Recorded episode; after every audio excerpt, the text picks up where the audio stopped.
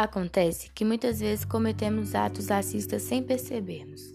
Às vezes com aquela expressão no rosto, um pensamento, quando falamos cor de pele, por exemplo.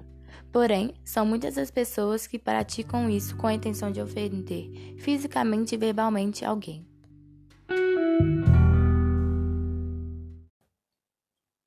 Eu luto pela igualdade dos direitos humanos. Antigamente, em tempo de escravidão, as pessoas com pele negras eram inferiorizadas.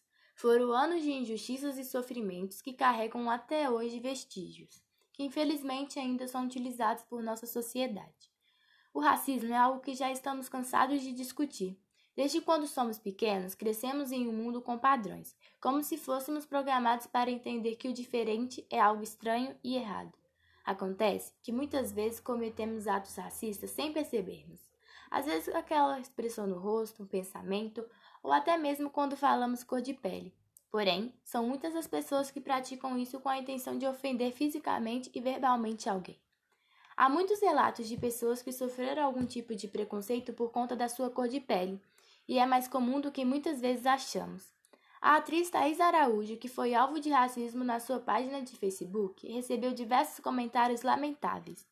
O mesmo aconteceu com a jornalista Maria Júlia e com as atrizes como Sharon Menezes e Cris Viana.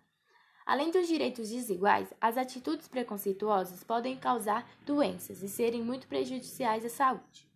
O preconceito racial envolve problemas cardiovasculares, além da depressão e ansiedade. Nós brancos temos que reconhecer o nosso privilégio e usar ele contra qualquer atitude racista. Precisamos pesquisar mais e ficar ciente do que se trata. Mesmo com toda a solidariedade, os brancos nunca vão sentir o que é racismo. Não basta só não ser racista, temos que ser antirracismo. Thaís Bianca Gama de Araújo Ramos nasceu no dia 25 de novembro no ano de 1978 no Rio de Janeiro e por lá viveu com a sua família durante sua infância. Ela tem uma irmã que é um pouco mais velha, com 7 anos de diferença. No fim de sua infância e por toda a sua adolescência e juventude, Thaís morou na Barra da Tijuca. No ano 2000, Thaís formou-se em jornalista, porém se encontrou mesmo na carreira artística em estudar teatro, o que realmente ama fazer. Aliás, a atriz participou de vários trabalhos excelentes, como as novelas que com certeza você já deve ter assistido. Cheia de Charme, por exemplo, que foi um, um que passou na Rede Globo e fez um grande sucesso. Thaís teve alguns relacionamentos, mas foi quando reatou sua relação com Lázaro Ramos que depois de um tempo teve seu primeiro filho com um ator. No princípio, a atriz estava grávida de gêmeos, porém teve um aborto espontâneo aos dois meses de um feto que estava por vir. Ela acabou entrando em depressão, mas teve que ser forte para superar e reagir pelo seu outro filho. Em 2003, engravidou novamente e tristemente ocorreu outro aborto espontâneo. A mesma pensou em desistir de ter filho, mas para alegrar sua vida, no dia 22 de janeiro de 2015, nasceu sua filha, Maria Antônia de Araújo Ramos que completou e deixou a família mais linda ainda. Infelizmente, no dia 31 de outubro de 2015, a atriz foi alvo de racismo na sua página de Facebook. Recebeu vários comentários horríveis e de muito baixo nível, mas ela não abaixou a cabeça para essa situação. Pelo contrário, ela foi muito valente de não deixar nenhum comentário te abalar. A hashtag Somos Todos Thais Araújo viralizou e chegou ao Trend Top pela manhã de 1 de novembro.